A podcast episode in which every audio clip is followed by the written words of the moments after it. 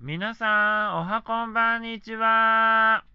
ハロプロ大好き芸人、わがままボディダッチです。よろしくお願いします。今回も始まりました。ダッチのぽつりとふわりトーク。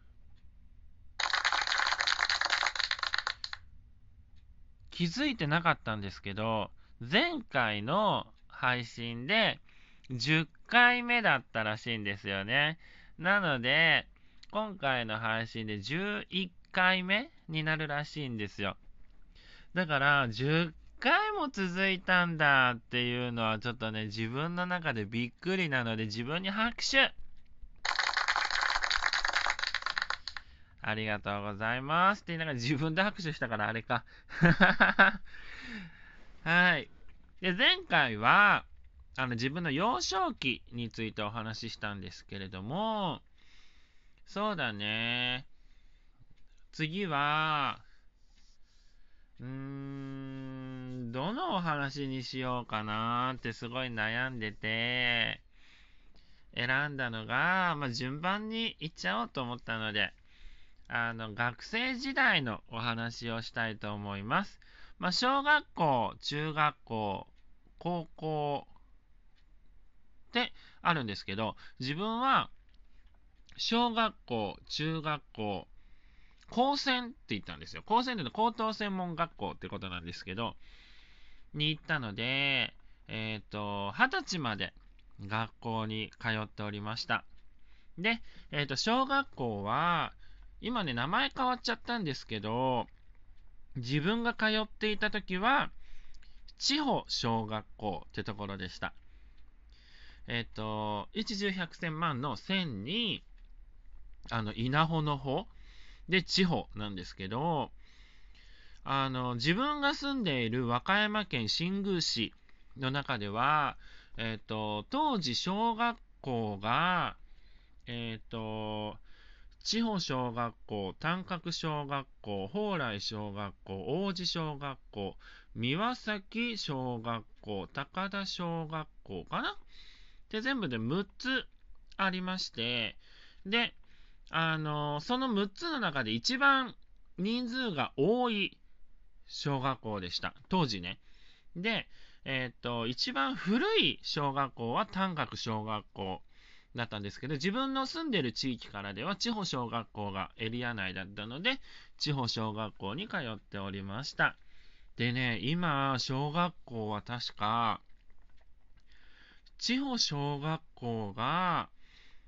あの、解明とともに一旦リセットされちゃって、今、上倉小学校って名前になって、で、蓬莱小学校がなくなっちゃって、王子小学校と合併したので、王子小学校。で、三輪崎小学校。で、えっ、ー、と、高田小学校かな。なので、4つしか今ね、ないんですよ、確か。なので、なんか時代の流れってすごいなって。まあ、過疎化がね、一番の原因なんですけどね、まあ、自分がいた時は6つあったのが、今現在は4つなので、まあね、これ以上なくなってほしくはないんですけれども、まあね、過疎化はね、ちょっと難しい問題なので、自分もね、早く知名度を上げて、あの、地元和歌山県新宮市に貢献できるように頑張りたいと思います。でね、自分の小学校の時の話なんですけれども、えっ、ー、と、自分がえっ、ー、と、住んでいた場所が、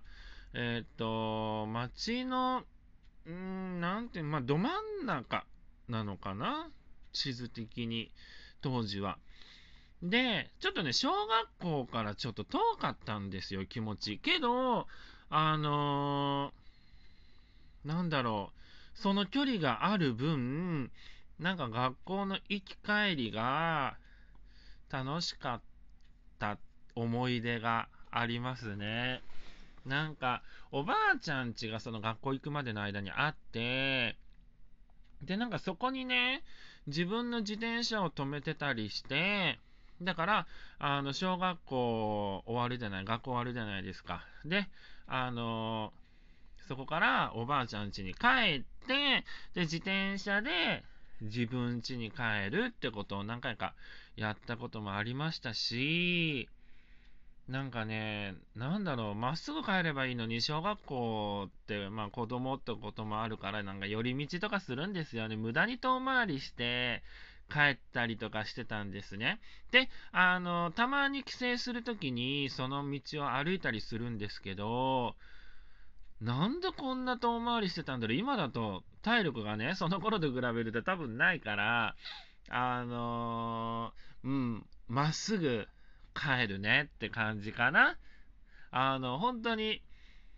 ね、なんで無駄に遠回りしてたんだろうって本当に謎に思うんですけど、あとね、小学校低学年の時に、じゃんけんじいさんってのがいて、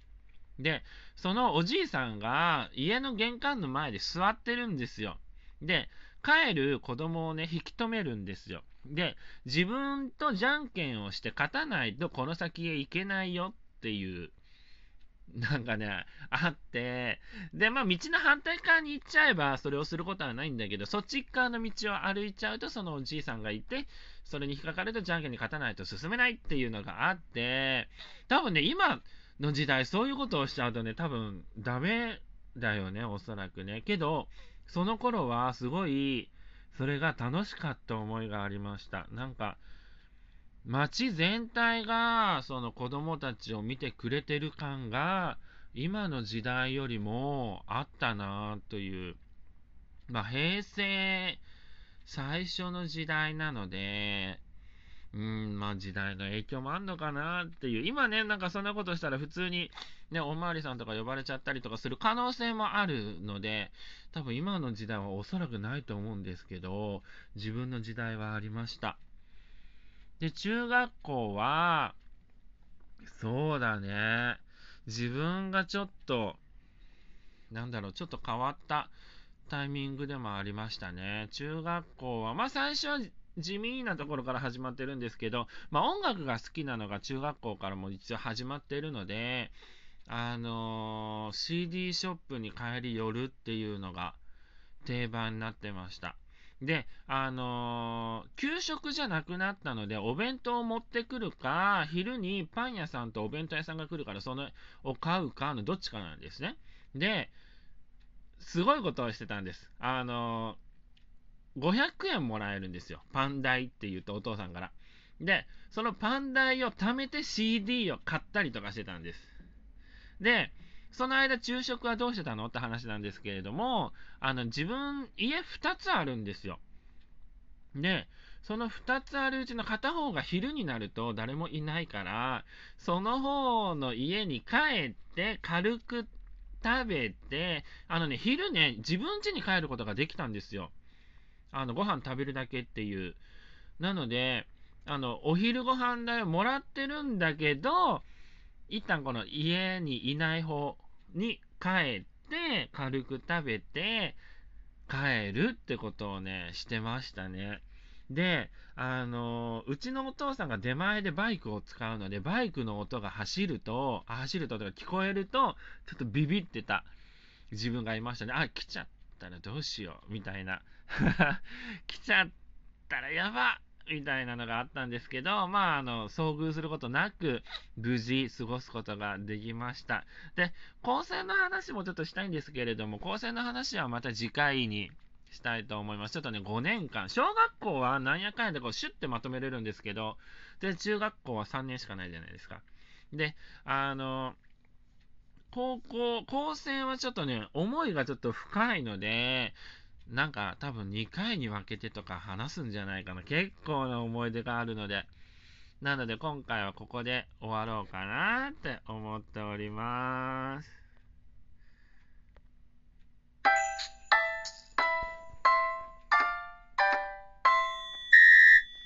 いや、いかがでした？小学校の頃の思い出話。まあ一部なんですけどね。思い出話と中学校の自分の出来事。ね、同じことしてる人って多分いないと思うんだけど、あの、こういう子供でした。